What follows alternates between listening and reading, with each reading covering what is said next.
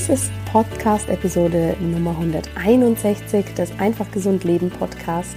Und in dieser Folge spreche ich mit Dr. Mareike Awe über ihre ganz persönliche Wohlfühlrevolution, warum sie anstatt einer konventionellen Karriere als Ärztin ihr eigenes Unternehmen gegründet hat und was ihre größten Learnings und Herausforderungen dabei bisher waren.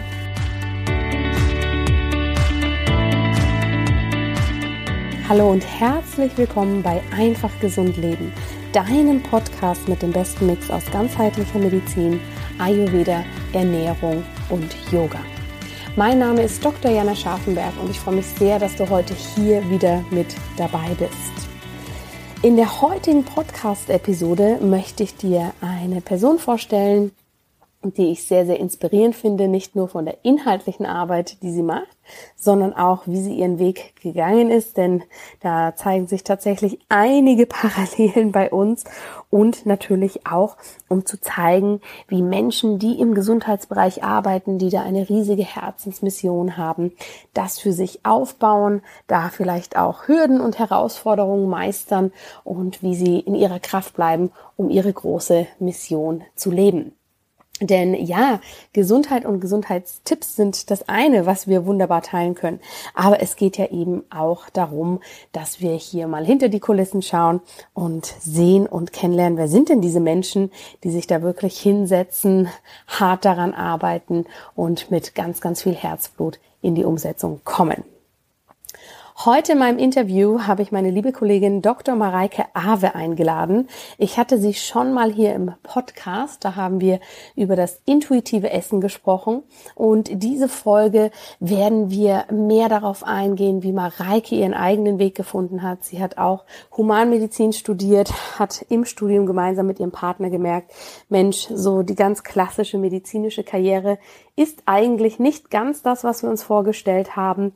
Und dann natürlich Mareikes persönliche Geschichte, wie sie selbst aus dem Diäten waren, aus dem ganzen Jojo-Effekt mit dem Gewicht herausgefunden hat, ihren eigenen Ansatz entwickelt hat und diesen heute mit Hunderten, wahrscheinlich Tausenden von Menschen teilt durch ihre verschiedenen Programme, durch ihre Wohlfühlrevolution und auch durch ihr Buch, was Ende 2019 erschienen ist. Und ja, Mareike nimmt uns da heute mit auf eine ganz, ganz spannende Reise durch ihr eigenes Leben. Ich fand das wirklich sehr inspirierend, was sie da so erzählt und teilt natürlich auch ihre Tipps mit dir, wie du für dich anfangen kannst, mehr in deine Intuition zu kommen und hier wirklich in dein Wohlfühlgewicht und in deine Wohlfühlmomente.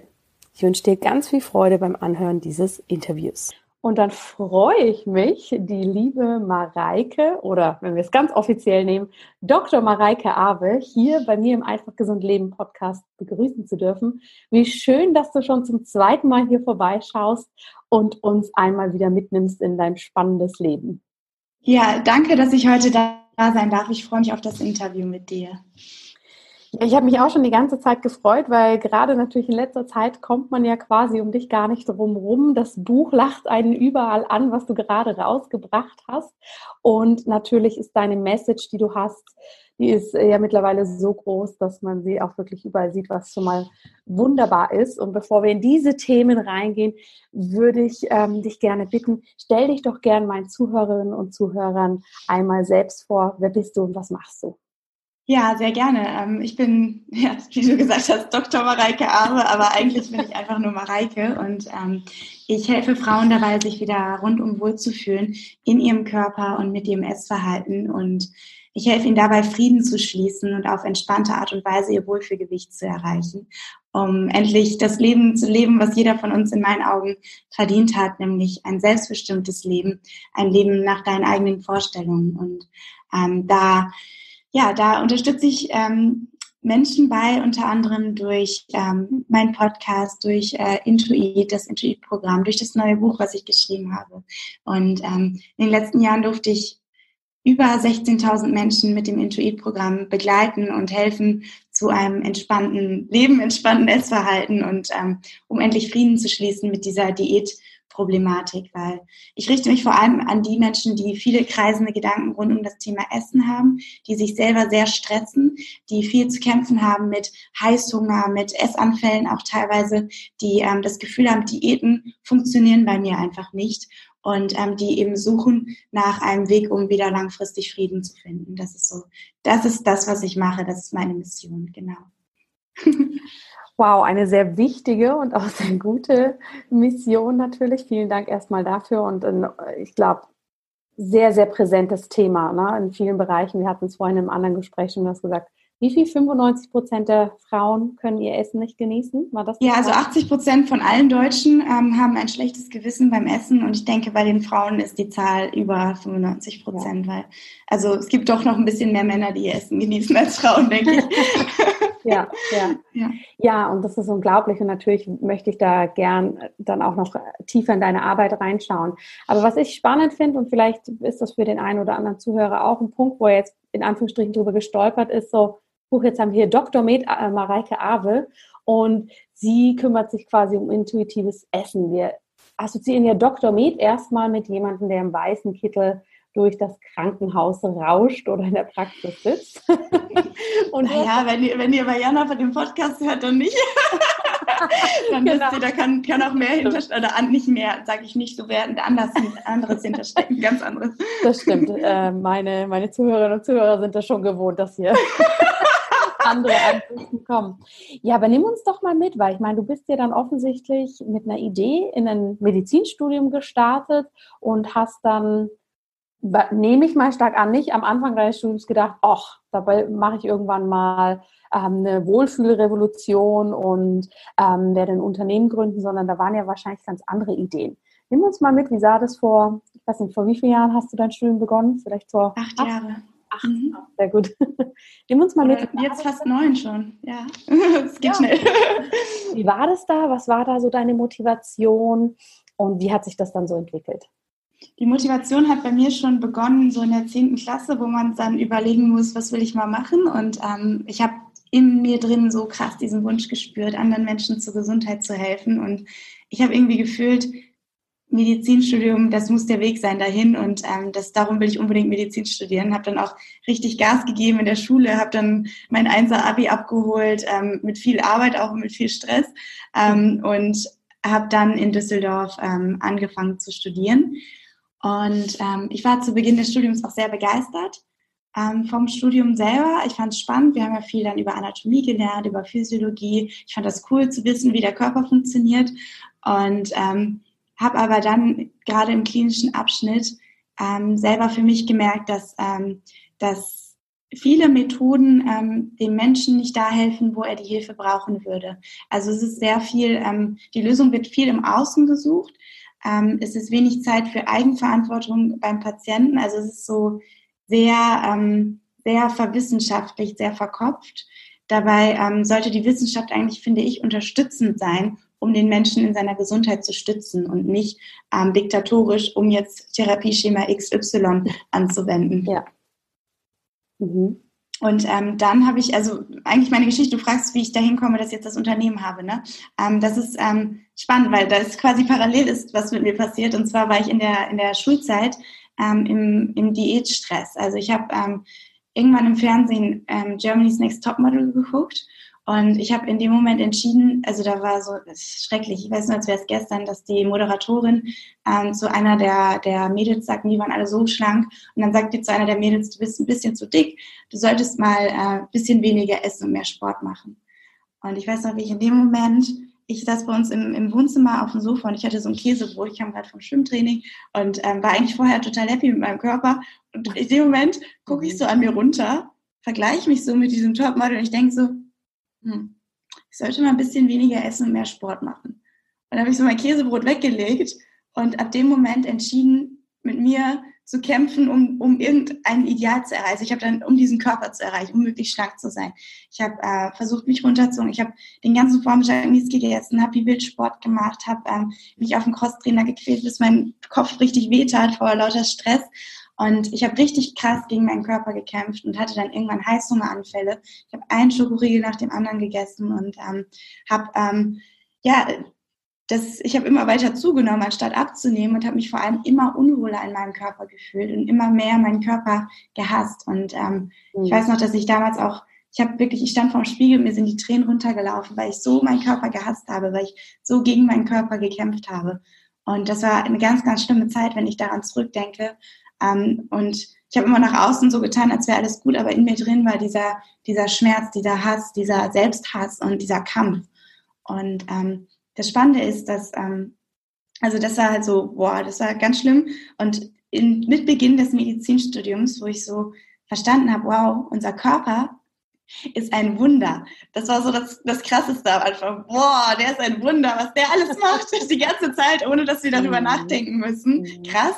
Der sorgt dafür, dass du 100.000 Mal am Tag schlägt dein Herz seit deiner Geburt. Du, deine Lunge atmet vollautomatisch 15 Mal die Minute, je nachdem, wie viel Sauerstoff du gerade brauchst, mal mehr, mal weniger. Deine Gefäße stellen die Weite ein, damit du die perfekte mhm. Temperatur hast, damit du, ähm, damit du ja auch den perfekten Blutdruck hast und so weiter. Deine Augen, da sind 120 Millionen Fotorezeptorzellen in einem Auge, die dies Licht weiterleiten, bündeln, damit du die Umwelt dreidimensional sehen kannst. Und das ist, unser Körper leistet Unglaubliches für uns. Und da habe ich das erste Mal verstanden, dass ich gegen diesen Körper, gegen dieses Wunderwerk nicht kämpfen möchte. Und ähm, zeitgleich war ich auch in einem vollkommen anderen Setting. Ich hatte auf einmal neue Freunde. Ich war mit Jungs befreundet, die, die eh äh, fanden, dass mein Körper so gut war, wie er war. Weißt du, die haben mich rumkritisiert. Die haben mich so angenommen, wie ich bin. Und äh, ich habe meinen, meinen Partner Marc kennengelernt, mit dem ich jetzt seit achteinhalb Jahren zusammen bin, der mir gezeigt hat, dass, dass ähm, ich, wie ich bin, genug bin und nicht irgendwie aussehen muss wie ein Topmodel. Und ähm, da hat so ganz viel kam zusammen und ich habe ähm, das intuitive Essen kennengelernt. Ähm, das war für mich damals so der Schlüssel, der Aha-Moment, so die Erleuchtung damals, dass man nämlich beim Essen wieder auf den eigenen Körper hört. Und ähm, das hat viele Parallelen, haben wir gerade schon festgestellt, zu Ayurveda. Da geht es ja auch darum, auf den eigenen Körper zu hören. Aber für mich war das damals so die Erleuchtung, intuitiv Essen. Und ich habe dadurch ähm, ja, mein Wohlfühlgewicht erreicht und auf Frieden geschlossen. Es gab danach noch mal eine Zeit, wo ich mich wieder richtig in diesen Diätwahn gestresst habe, wo ich auch teilweise untergewichtig war. Das war auch eine ganz, ganz schlimme Zeit, weil auch wenn du untergewichtig bist, heißt das nicht, dass du glücklich bist. Ja. Und ähm, das habe ich wirklich am eigenen Körper so krass erfahren. Ähm, und aber letztendlich, und das ist das Spannende, dann habe ich nämlich diese innere Arbeit gemacht. Mhm. Das ist der Punkt. Ich habe angefangen, nach innen zu gucken, warum bin ich immer wieder unzufrieden? Warum kritisiere ich mein Äußeres denn so? Warum will ich gegen meinen Körper kämpfen? Warum ähm, stehe ich so auf Kriegsfuß mit mir selber? Und ähm, da habe ich auch krass gemerkt, boah, es gibt Dinge, die wir gar nicht bewusst wahrnehmen, sondern die unbewusst die ganze Zeit ablaufen. Und ich hatte wie so innere Blockaden, wie so innere Ängste. Ich habe im Studium gelernt, über 90 Prozent der Entscheidungen treffen wir unbewusst. Ob du jetzt deine Schuhe bindest oder Fahrrad fährst oder Auto fährst, du denkst nicht drüber nach. Und ja. ähm, genauso sind unsere Ängste im Unterbewusstsein, unsere Unsicherheiten. Und ähm, ich habe gemerkt, boah, ich muss da hingucken. Ich muss gucken, woher kommen diese Ängste, woher kommen die Unsicherheiten. Und ähm, die habe ich dann für mich gelöst. Und ähm, das Spannende ist, ich habe die nicht nur irgendwie gelöst, ich habe da ganz viele Ausbildungen auch gemacht, ne? sei es jetzt ähm, Hypnose, Therapie, ähm, habe ich mich extrem weitergebildet. Ich bin zertifizierte Hypnotiseurin. Ich habe NLP, ich habe ähm, Achtsamkeit, Meditation, mhm. all das, was dazu beiträgt, wieder mehr mit deinem Körper und deinem Unterbewusstsein in Frieden zu sein. Und ähm, da habe ich wirklich gemerkt, wow, das Problem ist nicht, ob wir jetzt genau so oder so essen oder ob wir irgendwie perfekt essen oder nicht, sondern die, das Problem ist, dass wir in uns die ganze Zeit diese Unsicherheiten rumtragen mhm. und ähm, dass wir kein Vertrauen in uns haben. Und das zu lösen war für mich so ein Shift zu mehr Selbstvertrauen, zu mehr Selbstannahme und Zufrieden mit meinem eigenen Körper.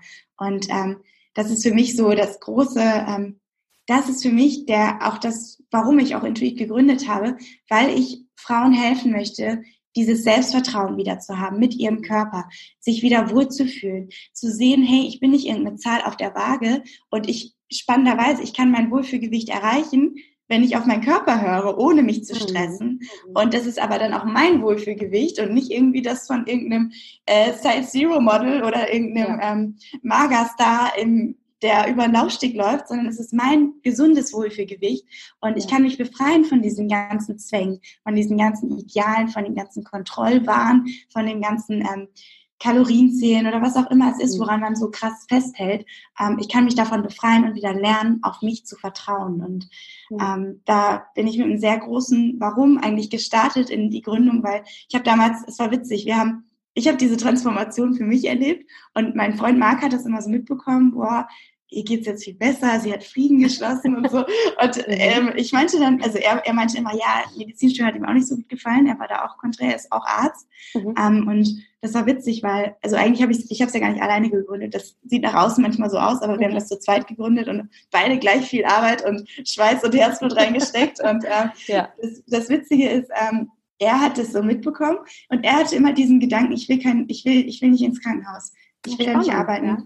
Ich kann das nicht. Also er hat das so krass gespürt, er ist ein sehr intuitiver Mensch, er hat das so krass gespürt, dass das nicht sein Weg ist und dass er, äh, das, das wäre für ihn so das Schlimmste überhaupt, im Krankenhaus mhm. ähm, sich zu Tode zu arbeiten und äh, sich zu stressen und letztendlich keinen Impact auf die Menschen wirklich zu haben. Das war so sein, sein Horrorszenario und ähm, ja, er hat damals, ähm, hat er, ähm, hat er zu mir, ähm, also ich, es war witzig, weil er, hat, er wollte was gründen, er meinte auch, wir müssen irgendwas machen.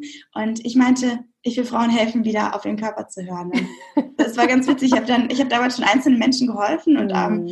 es war halt so, dass wir dann gesagt haben, hey, warum machen wir nicht einfach einen Kurs dazu, wie man wieder auf den eigenen mhm. Körper hört? Und ähm, da haben wir damals eben das war witzig. Ich habe eine Pilotgruppe gestartet, also eine erste Teilnehmergruppe. Und dann wurden wir von der Uni Düsseldorf ausgezeichnet. Dann kam irgendwie eine Sache zu anderen. Waren wir bei Höhle der Löwen, bei Vox, ähm, RTL, über alles mögliche, ganz viele verschiedene mhm. Medien, äh, wo wir dann auf einmal präsent waren und wo wir über das Thema gesprochen haben. Und ähm, ja, mittlerweile ähm, auch durch den Podcast, der war ein riesiges, riesiges ähm, riesiger Gamechanger, weil dadurch kann man einfach Menschen nochmal auf einer tiefen Ebene erreichen und das Thema auch erklären, was ja sehr erklärungsbedürftig ist. Und ähm, da wieder zu helfen, die Menschen zu empowern. Und ja, so kam eins zum anderen. Um es kurz zu fassen, ähm, kam eins zum anderen. Wir haben dann immer mehr Mitarbeiter auch eingestellt, ähm, mhm. wobei wir auch da gemerkt haben, es geht nicht darum, möglichst viele Mitarbeiter zu haben. Wir hatten zwischenzeitlich über 20 Mitarbeiter. Wir sind jetzt wieder runter auf 15, weil wir merken, wir wollen lieber ähm, ein stabiles Team haben, wo alle sich gesund fühlen, wo alle in ihrer Kraft stehen, wo alle auch beitragen können zur Vision, ja. anstatt so ein verkauftes Unternehmen, wo man so sich stresst, overmanagt um, und alle leben ja. in ständiger Panik. Und ähm, ja. das ist auch ein ähm, krasser Wandel, das, das im Unternehmen zu leben, diese Gesundheit und die mhm. Ganzheitlichkeit. Ja. Ja, spannend. Also da waren jetzt ganz viele Punkte dabei, die ich nochmal kurz aufgreifen muss. Ähm, der erste, der mir jetzt wirklich so im Gedächtnis geblieben ist, ist, was du da gesagt hast, ne, mit, da sagt irgendwer im Fernsehen letztendlich zu irgendeiner anderen Person im Fernsehen was. Und dieser eine Satz ist so ein Schlüsselerlebnis. Ja? Und du hast es jetzt so gut für dich reflektieren können, aber mir ist da wirklich gerade so gekommen, wow, wie häufig passiert das eigentlich im Alltag, dass jemand was sagt ja, was vielleicht gar nicht an uns gerichtet ist. Ich mal, war ja nicht an mich, seht ja nicht gesagt, genau. ich bin zu dick. genau, aber wir nehmen das, wir, wir nehmen das so stark auf, letztendlich eigentlich fast in jede Zelle auf, dass sich unser ganzes Leben darum dreht und ändert. Das finde ich unglaublich beeindruckend, ähm, na, ne, was da einfach so passiert und dass wir uns da eben, wie du sagst, 90 Prozent von dem gar nicht bewusst sind, was da passiert. Das ist schon mal einfach eine sehr sehr starke Tatsache, die wir uns alle mal so bewusst machen dürfen.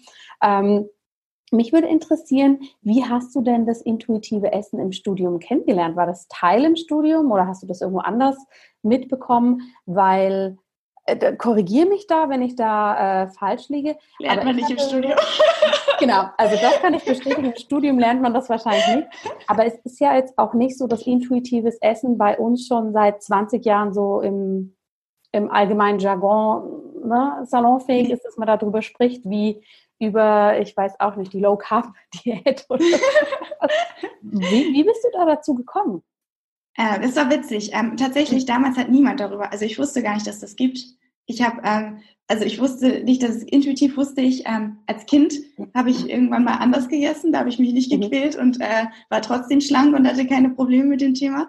Und ähm, witzigerweise, ich habe ähm, damals im Internet recherchiert. Ich bin im Internet das erste Mal darauf gestoßen. Ich glaube, in einem Forum war das und habe dann das erste Mal so gelesen. Das hat mir total eingeleuchtet. Essen mhm. wie Menschen, die von Natur aus schlank sind. Ich glaube, jeder von uns hat diese eine Freundin, diesen einen Freund, die essen einfach, was sie wollen und werden nicht dick und ähm, stehen total mit sich in Verbindung. Die haben noch dieses intuitive Gefühl für den eigenen Körper. Die haben sich das nicht verlernt durch irgendwelche verrückten Diäten oder durch irgendwelche verrückten ähm, krassen Regeln im Außen, wo man sich dran hält, sondern die stehen damit noch in Verbindung mit der Weisheit des Körpers. Und ähm, ich glaube, ähm, ja, das war so für mich der Aha-Moment, weil ich hatte Freundinnen dann im Studium, die so gegessen haben, also die, die einfach sich keinen Kopf gemacht haben und die gar keine Gewichtsprobleme hatten und sich einfach vorgefühlt haben. Mhm. Und ähm, da habe ich dann, ähm, ja, nachdem ich diesen Begriff gehört habe, intuitives Essen und das in Verbindung mit so Essen, wie Menschen einfach eine, einfach so essen, wie es angeboren ist, wie kleine Kinder ja. im Prinzip.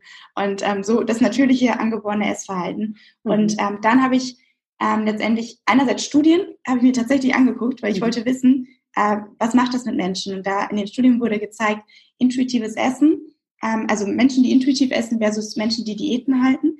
Und Menschen, die intuitiv essen, haben eben äh, ein, besser, ein besseres Körpergefühl, sind mhm. glücklicher, haben niedrigeren BMI, fühlen sich wohler in ihrem Körper. Und dagegen Menschen, die Diäten halten, haben einen höheren BMI, neigen zu Essstörungen, sind gestresster, fühlen sich unwohler. Und ähm, ja, das war für mich dann so, okay, es lohnt sich, dahin zu gucken. Und dann habe ich ja.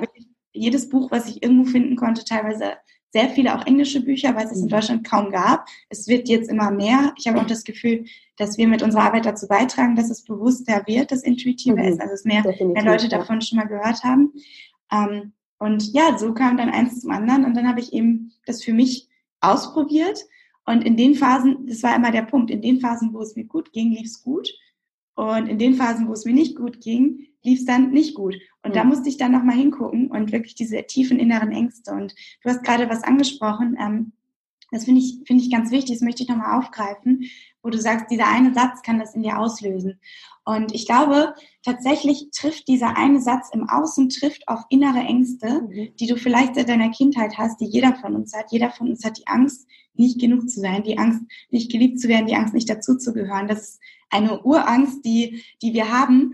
Ähm, und selbst wenn deine Eltern dir den ganzen Tag sagen, dass du geliebt bist, kann es sein, dass du durch irgendeine Situation in deiner Kindheit Sei es, dass du mal einmal mit deiner Mutter spielen wolltest und sie hatte keine Zeit. Oder sei es, dass irgendwie irgendjemand mal, es kann auch ein schlimmes Trauma sein, es kann aber auch eben ein kleines Trauma sein, dass du mal, ich mhm. wurde mal gemobbt als Kind, sowas. Das sind halt alles so Sachen, die zusammenkommen und du entwickelst in dir diese Angst wie so ein, ja, wie so ein negativer Energieball eigentlich. Mhm. Und der ist dann irgendwo da. Und dann kommt im Außen jetzt eine, die genau was sagt, wo du denkst, fuck, die hat recht. Scheiße, ja. ich, muss, ich muss mich an irgendwas im Außen festhalten, um Sicherheit zu kriegen. Mhm. Weil im Inneren bin ich unsicher. Und ja. dann fängst du an, irgendwo dich dran festzuhalten, um dieser Angst zu entwischen, um der zu entkommen. Und in Wahrheit machst du sie dadurch noch stärker, weil du mhm. ja nicht bei dir bist, sondern im Außen. Ja, ja. Ja, absolut. Ganz wichtiger Punkt. Und ich meine, du siehst ja dann auch ständig gefühlt Beweise dafür, ja, ja, dass es so ist. Ne? Dass du zu dick bist, dass du ja, nicht genug bist genau. und so weiter. Ja. Absolut. Ja, du sagst jetzt eben, du, dein Partner und du, ihr habt gemeinsam das Studium gemacht und spannenderweise dein Partner hat schon so gemerkt, oh nee, das ist jetzt nicht so meine Welt. Intuitiv, ähm, ja. intuitiv. Und das finde ich eben so schön, das hätte ich jetzt auch gerne anbringen wollen. Das hört sich jetzt erstmal an, als ob ihr da sehr viel intuitiv gemacht habt. Hey, macht es nicht Sinn, einen Kurs zu machen, den die Leute interessiert? Jetzt starten wir mal mit einer Pilotgruppe. Ähm, aber da ist ja wahnsinnig viel passiert in den letzten Jahren, nicht nur, sagen wir mal, inhaltlich wahrscheinlich in deiner Arbeit. Ja, das ist jetzt wirklich ähm, eben, wir machen mal eine Pilotgruppe und jetzt haben wir eigentlich eine Gesundheitsrevolution oder Wohlfühlrevolution. Wie, wie ist es denn so, wenn man dann zu zweit da in einem Studium sitzt, was ja, sagen wir mal, eher starr ist und alle, die neben einem sitzen, sind da ja wahrscheinlich mit der Idee reingestartet, ich gehe dann in die Klinik oder ich mache das und das. Und man merkt, hm, ich möchte eigentlich Frauen helfen, dass sie nicht im Diätwahn sind und der Partner neben dran sagt, also ich möchte nicht in die Klinik gehen.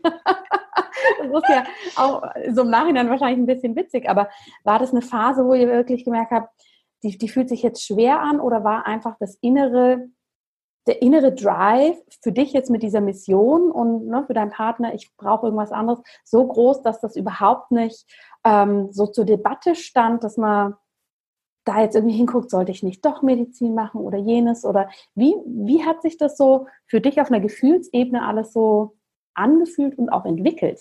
Mhm. Das ist ähm, eine spannende Frage, die du da stellst. Und ich glaube, ähm, ein wichtiger Punkt ist, dass du viel reflektierst und ähm, Sachen hinterfragst, ob du das sinnvoll findest. Das wirst du wahrscheinlich auch bestätigen können. Mhm. Und der zweite Punkt ist ganz witzig. Das habe ich, hab ich eigentlich noch gar nicht so oft erzählt, aber eigentlich war das, bevor, eigentlich war das ein paar, also ich habe schon angefangen, mich damals mit Persönlichkeitsentwicklung zu beschäftigen.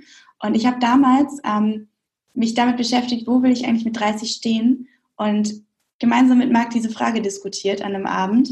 Und das war bevor wir überhaupt über das mit dem intuitiven Essen und so gesprochen haben, also mit der Geschäftsidee sozusagen ein Online-Coaching dazu zu machen und so weiter, sondern ähm, das war wirklich damals ganz verrückt. Dass wir haben beide gesagt, mit 30 wollen wir nicht am Ende vom, vom, ähm, von der Assistenzarzt stehen, eigentlich mit 0,0 irgendwas in der Hand, irgendeine Praxis gründen, wo du nochmal Schulden aufnimmst und ähm, mhm. total überarbeitet sein und eigentlich als Frau ich den Zwang haben, dass ich dann irgendwann auch Kinder kriegen sollte.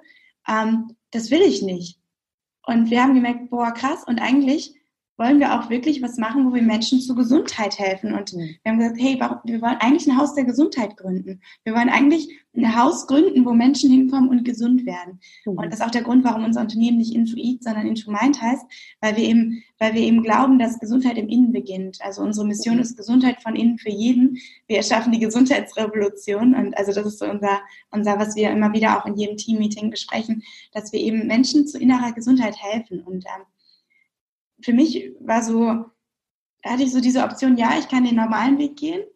Der ist mit viel, viel, viel Pain verbunden, mit viel mhm. nicht auf mein Herz hören. Oder ich wage mal was ganz Verrücktes und renn mal zu dieser, oder renn mal oder geh mal los für diese große Mission und lass es mal einfach auf mich mhm. zukommen. Mhm. Und für, mich, für uns war auch immer der Aspekt Sicherheit natürlich da, also finanziell. Ähm, also ich komme aus einem relativ konservativen Elternhaus und mag auch. Also meine Mutter ist Apothekerin, mein Vater ist Arzt. Der ist auch schon so ein bisschen unternehmerisch unterwegs, also der hat mehrere Praxen. Ähm, aber seine Eltern auch beide Ärzte, sehr konservativ in der Praxis, mhm. Hausärzte. Und ähm, für uns war klar, okay, es muss auch finanziell, wir müssen sicher sein, wenn wir das mhm. machen wollen. Und ähm, ja, da haben wir einfach damals ähm, gesagt, okay, wenn wir fertig sind mit dem Studium, wollen wir auch in der Lage sein, dass wir uns ein ähm, Assistenzarztgehalt auszahlen. Und ja. äh, das war eine große Motivation, um eben da auch rauszugehen, weil für mich war das so ein Pain am Anfang, rauszugehen mit diesem Thema, aus meiner Komfortzone rauszugehen und mhm. wirklich auf Menschen zuzugehen, die noch voll im Diätwahn drin sind und die anzusprechen und die quasi zu einem Aha-Moment zu bringen, dass sie nicht gegen ihren Körper kämpfen müssen, weil das braucht schon von dir auch ein Commitment, dass du das machst, dass ja. du rausgehst zu diesen Menschen, dass du vielleicht auch, dass Leute dich nicht mögen werden, dass Leute dich scheiße finden werden und ähm, dass Leute Vorurteile haben werden. Und für mich war das eine sehr große Motivation, ähm, dieses Ganze einerseits, dass ich das sinnvoll finde, was ich mache, aber andererseits auch zu wissen, okay, ich will, wenn ich fertig bin, ähm, mir ein Assistenzarztgehalt auszahlen können. Ja. So. Und das ja. war so, ähm, so ein bisschen die Backstory, was uns damals ähm, ein Warum gegeben hat. Das heißt, wir haben das auch ein bisschen spielerisch gesehen, auch damals mit der Pilotgruppe. Wir haben nicht gesagt, das muss jetzt unbedingt mhm. alles äh, ein Unternehmen werden oder so, sondern wir haben immer so einen Schritt nach dem anderen und haben geguckt, okay, mhm. und wir haben auch immer gesagt, wir studieren weiter. Ich hab, wir haben beide Doktorarbeiten nebenher geschrieben und so. Also wir haben immer geguckt, dass wir das auch als Backup haben, sozusagen, als Sicherheit. Ja. ja. Wie war das denn, wenn du sagst, eben eher konservatives Elternhaus? Fanden die das total abgefahren, was ihr da gemacht habt und waren da vielleicht auch eher in einem Widerstand? Ja, so, ach, ich wollte eigentlich für meine Tochter, dass die, ich weiß nicht, die Praxis übernimmt oder was auch immer.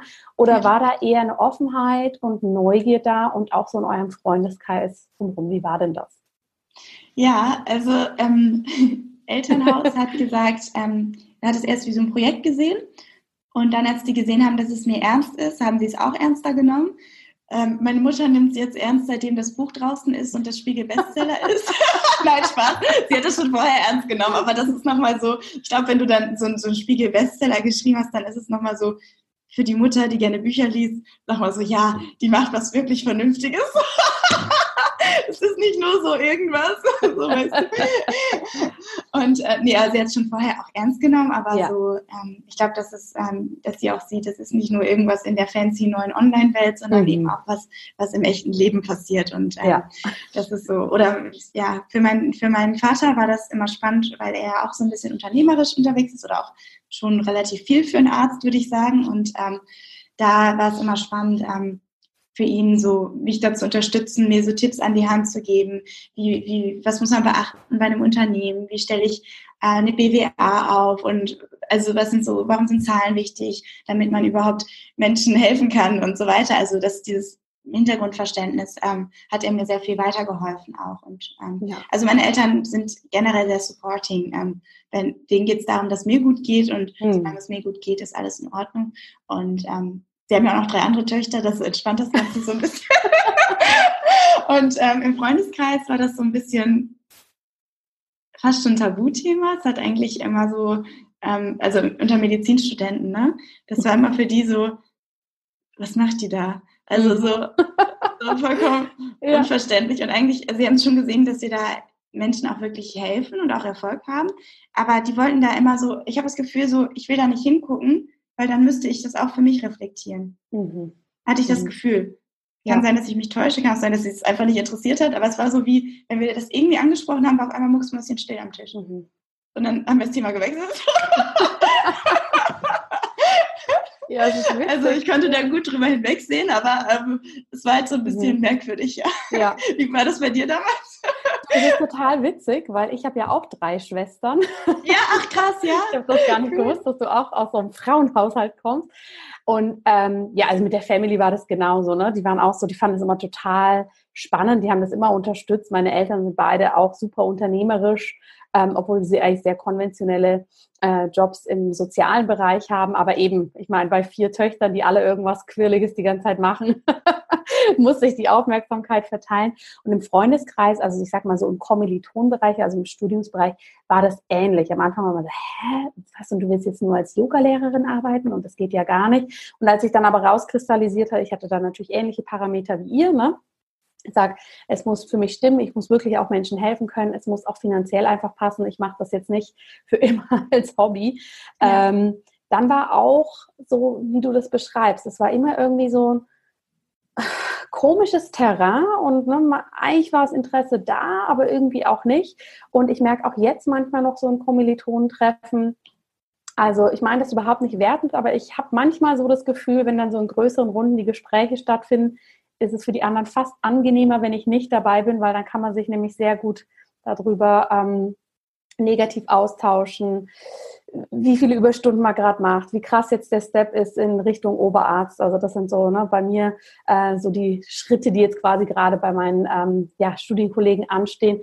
Und es ist natürlich immer einfacher, sich dann so, sag mal, kollektiv zu beschweren, wenn alle mitmachen und nicht, ja. wenn jemand daneben steht und ohne es überhaupt zu sagen, der Inbegriff und Ausdruck ist, es geht auch anders oder ja.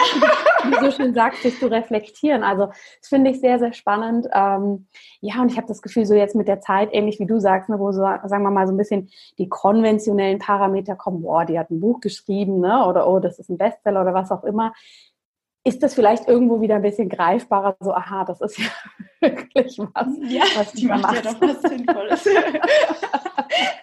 genau. Ja, und du sagst, dein Vater hat euch da oder dich unterstützt auch so ein bisschen in diesen wirtschaftlichen Sachen, weil das ist ja natürlich was, was wir jetzt im Studium auch nicht unbedingt lernen, ne? diese unternehmerischen Aspekte oder wirtschaftlichen. War das für euch am Anfang da total überfordernd und auch mit Teamaufbau und ne, was dann halt alles dazugehört? Oder seid ihr da wirklich Step by Step reingewachsen und habt das eben schön intuitiv machen können? Wie, wie war da so der Weg für dich?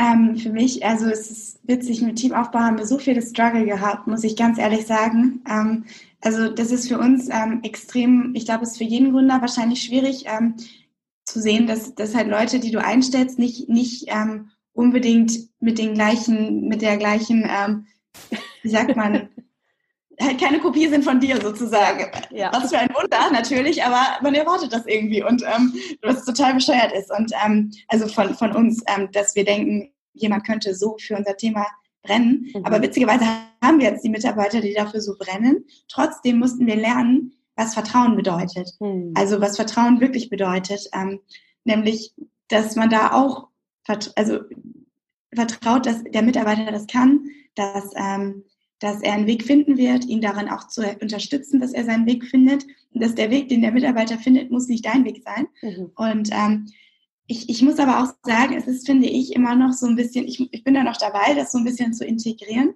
dass du als Unternehmerin oder als Unternehmer brauchst du Resultate. Das ist nun mal so. Mhm. Du kannst nicht einfach nur da sitzen und intuitives Essen nett finden. Und also weißt du, es, es bringt halt nichts. Und ähm, da diesen ähm, den Mitarbeitern eigentlich das Mindset zu geben, wir haben als wir haben in unserer DNA, wir haben eine DNA entwickelt, ähm, wo, also entwickelt, die haben wir entdeckt eigentlich, was unsere DNA ist. Und ein wichtiger Teil ist, ähm, dass du selber Unternehmer bist. Und so versuchen wir jeden Mitarbeiter dahin zu bringen, selber unternehmerisch zu denken, selber zu verstehen, dass Zahlen eben auch wichtig sind, dass ähm, Zahlen auch nichts Böses sind, sondern dass man Zahlen einfach braucht, um Dinge zu messen und um zu gucken, ob man auf dem richtigen Weg ist. Eigentlich, also nicht im Sinne von, ich muss mich jetzt daran festhalten, auch da, sondern ich ja. vertraue, aber die Zahlen sind schon auch wichtig. Genau wie mhm. der Blutdruck, wie du den vielleicht kontrollierst und mal guckst. Und ähm, dir das helfen kann, zu gucken, ob irgendwo was nicht stimmt. Oder mhm. genau wie deine Körpertemperatur. Wenn du Fieber hast, dann äh, solltest du gucken, woher kommt das sozusagen mhm. und ähm, nicht einfach äh, weitermachen. Und ähm, mhm. klar, ich meine, der Körper sagt es dann eh durch Signale, auch das Unternehmen sagt es dir intuitiv. Aber ähm, da hat eben nicht jeder das Gefühl für und deswegen sind Zahlen schon hilfreich. Ähm, für uns ist ähm, ist gerade, glaube ich, das Wichtigste, ähm, dass wir die DNA, die wir haben in unserem Unternehmen, dass jeder das fühlt im Unternehmen. Und mhm. immer wieder die Ausrichtung, das ist auch ein krasses Learning gerade im letzten Jahr gewesen, die Ausrichtung nicht auf Management, sondern die Ausrichtung auf dein Warum, auf die Pflanze sozusagen, auf mhm. das, wofür du das alles machst. Und immer wieder diese Energie, sich damit zu verbinden. Ähm, wir sind auch relativ spirituell, wie du merkst, ähm, dass wir wirklich sagen, hey, das ist was, was man nicht direkt greifen kann, aber wir schenken unseren Teilnehmern Gesundheit. Dafür können wir die, die Erfahrungsberichte lesen, die Zufriedenheit und so weiter angucken. Wir haben eine 95-prozentige Zufriedenheit äh, bei unseren Teilnehmern und irgendwie unglaubliche äh, Bewertungen online, aber es ist, ähm, finde ich, nicht das Gleiche, wie wenn man einfach fühlt, wow, wir verändern Menschenleben, wir geben denen was und ja. sich darauf immer wieder zu fokussieren, weg von sich selber hin zu dem, was man macht und warum man das macht und auch weg von den anderen Menschen hinzu, wir sitzen in einem Boot und ähm, mhm. schauen, wie wir das erreichen können. Und da ist gerade so unser Wandel. Und ich glaube, dass heutzutage ja. ähm, dieses klassische Managementsystem in ein Unternehmen wie unseres gar nicht reinpasst. Mhm. Ja. Spannend. Ich weiß nicht, wie, wie viele Mitarbeiter hast du im Moment gerade? Ähm, fünf feste und dann noch einige, wow, das ist ja einige schon, äh, Ja, ist auch schon ganz ja. schön, ganz schön ähm, Verantwortung auch. Und ja. ähm, machst du das alleine? Ich mache das alleine und ich kenne die ganzen Herausforderungen, die du gerade gesagt hast, auch. Ne? So, ah, dann stelle wow, ich jemanden alleine, ein. Genau, so, dann stelle ich jemanden ein, dann habe ich weniger zu tun. Nein, so funktioniert es nicht. das war mehr zu genau, aber ich finde es auch einen spannenden Prozess und wie du sagst, ich habe mir das auch schon häufig gedacht, ne? auch da braucht es wahnsinnig viel Intuition, um irgendwie das aufzubauen und eben, wie du sagst, jedes Teammitglied ist anders und da passiert ganz viel. Und ich finde das aber auch einen sehr spannenden Prozess, das zu lernen und da reinwachsen zu dürfen. Ähm, von dem her bin, bin ich da mal ganz neugierig, wie andere es machen. Und äh, ja, ich, ich führe mein Unternehmen quasi allein, aber ähm, habe mittlerweile auch ein sehr gutes Team, wo ich sagen muss, dass das funktioniert alles wunderbar. aber es ist schon spannend. Manchmal, wenn ich mich so rauszoome und so sage, puh, eigentlich, ne, habe ich gedacht, ich arbeite irgendwann im Krankenhaus und mache das und das und das. Lustig, jetzt sitze ich hier und mache Teammanagement und kümmere mich um andere Dinge. Aber das, so ist unsere Entwicklung und so ist einfach auch unser Weg. Und ähm, ich möchte noch mal kurz auf dein Buch eingehen. Jetzt hast du ja vorhin schon gesagt, ähm, ja, zum Seelenfrieden deiner Mama gibt es das Buch, aber natürlich hat das auch ein paar andere Gründe. Nimm uns doch mal damit, wie war das als so die Idee kam, ich schreibe, ich möchte gerne ein Buch schreiben, bis zu dem Moment, als du es quasi in der Hand gehalten hast. Das war ja wahrscheinlich auch ein äh, Prozess, nehme ich mal an. Das war ein Prozess, ja. Ähm, ja, ich, so das Buch, ich habe immer schon die Vision gehabt, dass dieses Buch wie der Einstieg ist in dieses Thema, der Einstieg zum Frieden mit sich selber. Dass man wieder, wenn man das Gefühl hat, boah, ich bin in dieser Diätmentalität gefangen, ähm, dass man da ein nachhaltigen Weg findet, um wieder Frieden mit sich zu schließen, Schritt für Schritt mhm. und da einfach losgeht mit der Reise. Es sollte leicht sein, es sollte angenehm sein. Und ähm, für mich unterwegs äh, bin ich äh, teilweise, teilweise in diese Verkopfungsfalle geraten, typisch Mediziner. Ich hatte alle Studien parat und alles äh, schön wie eine Doktorarbeit aufbereitet.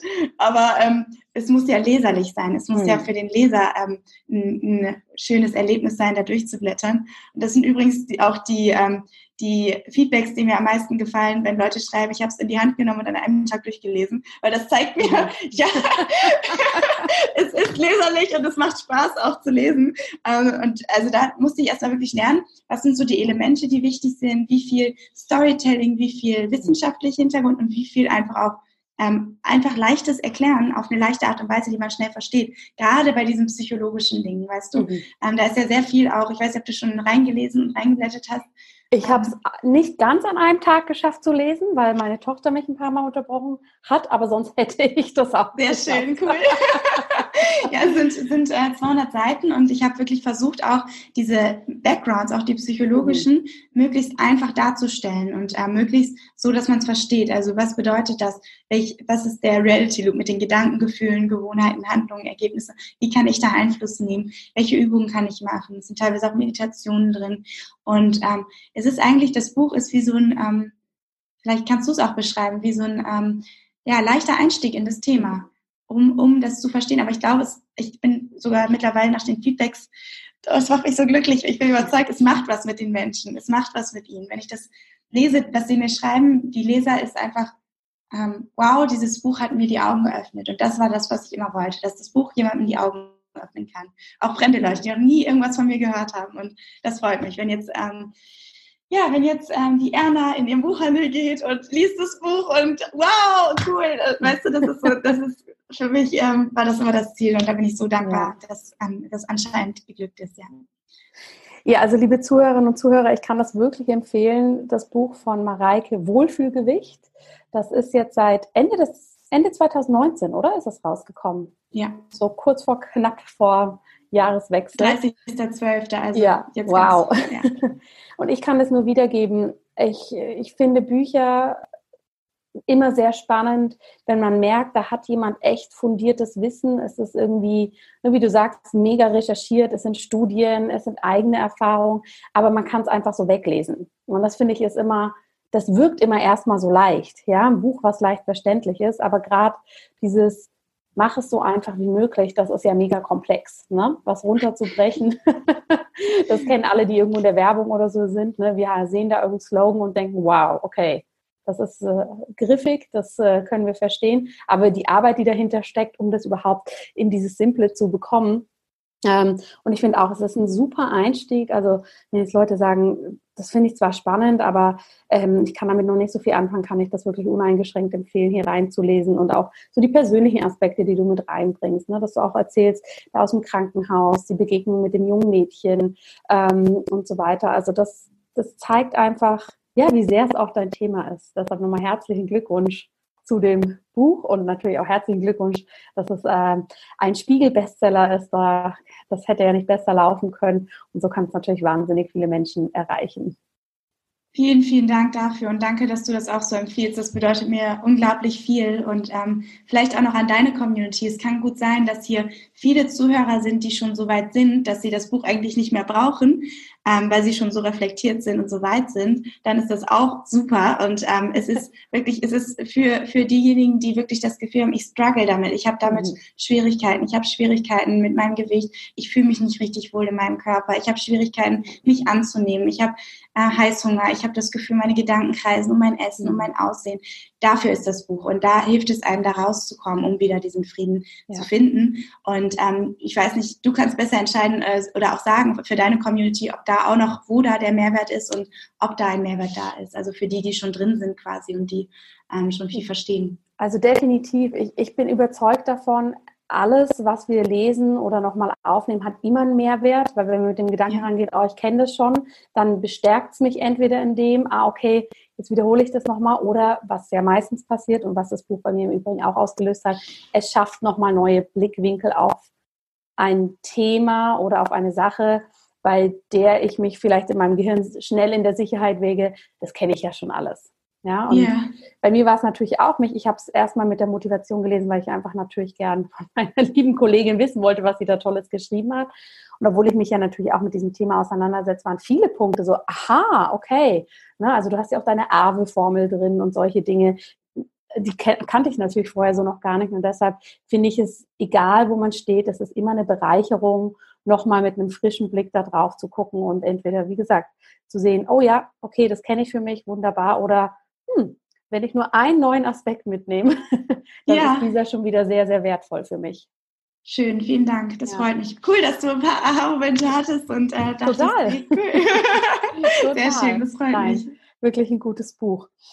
Ähm, zum Abschluss von unserem Interview habe ich noch eine Frage und wir sind ja hier immer äh, nicht nur wir beide, sondern auch im Podcast relativ offen und ehrlich. Und wenn du so zurückguckst jetzt die letzten Jahre, seitdem du dein Studium beendet hast, ihr euer Unternehmen habt, ähm, du natürlich auch inhaltlich wahnsinnig drin bist in dieser Arbeit.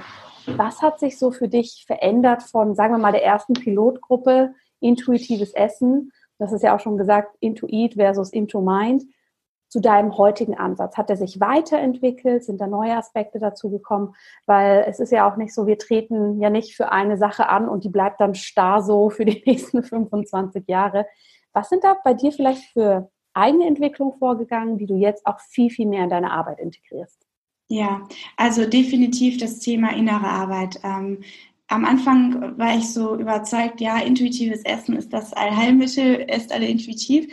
Und ähm, bis ich verstanden habe, dass ich ja eigentlich nur intuitiv essen konnte, weil es mir zu dem Zeitpunkt innerlich gut ging. Mhm. Und ähm, dass es eigentlich darum geht, sich erstmal innerlich diese ganzen Blockaden aufzulösen, weshalb du nicht intuitiv essen kannst, ist ja eigentlich ein Unlearning, dass du wieder zurückfindest zu etwas, was in dir schon drin ist. Und ähm, da definitiv waren, waren für mich wichtige Erkenntnisse, ähm, diese psychologischen Sachen, also was ist Diätmentalität, ähm, wo sind diese, was sind das für ähm, ja, für Mechanismen, die auf psychologischer Ebene dahinter stehen, die dafür sorgen, dass ich da vielleicht drin gefangen bin. Also einmal die äh, mentale Ebene war für mich, mhm. die habe ich nochmal viel tiefer verstanden. Und gerade jetzt in den letzten Monaten die emotionale Ebene, mhm. ähm, dass eben mit dem Thema, also es ist auch im Buch drin, ein komplettes Kapitel dazu, emotionales Essen, ähm, aber auch der emotionale Hunger allgemein, den wir ja dieses innere, wenn du innere Ängste mit dir auch rumträgst und innere Blockaden in dir drin hast, die du vielleicht gar nicht bemerkst, weil du so gut darin bist, äh, dass du irgendein Selbstbild aufbaust, wo das einfach nicht vorhanden ist ähm, die dann aber deine Gesundheit negativ beeinflussen, die dich negativ beeinflussen, die dafür sorgen, dass dir die ganze Zeit irgendwie Energie gezogen wird.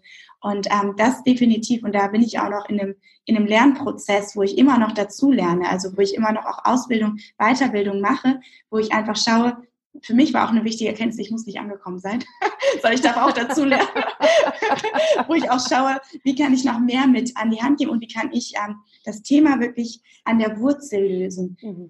Oder auch, ich finde, es ist nicht nur die Wurzel, sondern man muss verschiedene Ebenen angehen, mhm. damit man es wirklich komplett für sich löst. Und ähm, das ist, ähm, finde ich, dieser mehr ganzheitliche Aspekt, den ich ähm, in den letzten Jahren noch viel, viel intensiver gelernt habe und auch in meine Arbeit mit einfließen lasse. Mhm. Und ähm, auch das Thema Eigenverantwortung, das immer mehr wächst. Also das Thema, dass, ähm, dass das Programm zum Beispiel bei Menschen wirkt, die auch was machen wollen und die also mhm. die auch was verändern wollen und die sich auch darauf einlassen, dass das manchmal auch äh, unangenehm sein kann, sich mit sich selber zu beschäftigen oder auch manchmal Zeit dauert, nach innen zu schauen, aber dass es eben ein langfristiger Weg ist und nicht mhm. eben eine Wunderpille, die von jetzt auf gleich sofort. Ähm, ich meine, wir haben tolle Erfolge, teilweise Teilnehmer, die, die irgendwie innerhalb von diesem Programm sofort schon ihr Wohlfühlgewicht erreichen und total zufrieden sind. Wir haben auch Menschen, die das Programm machen und dann innerhalb der nächsten zwei Jahre ihr Wohlfühlgewicht mhm. erreichen und total zufrieden sind und teilweise mhm. dann bis zu 40 Kilo langfristig abnehmen. Und mhm. ähm, da einfach zu sehen, und wir haben auch Leute, die zunehmen, die aus dem Untergewicht kommen, also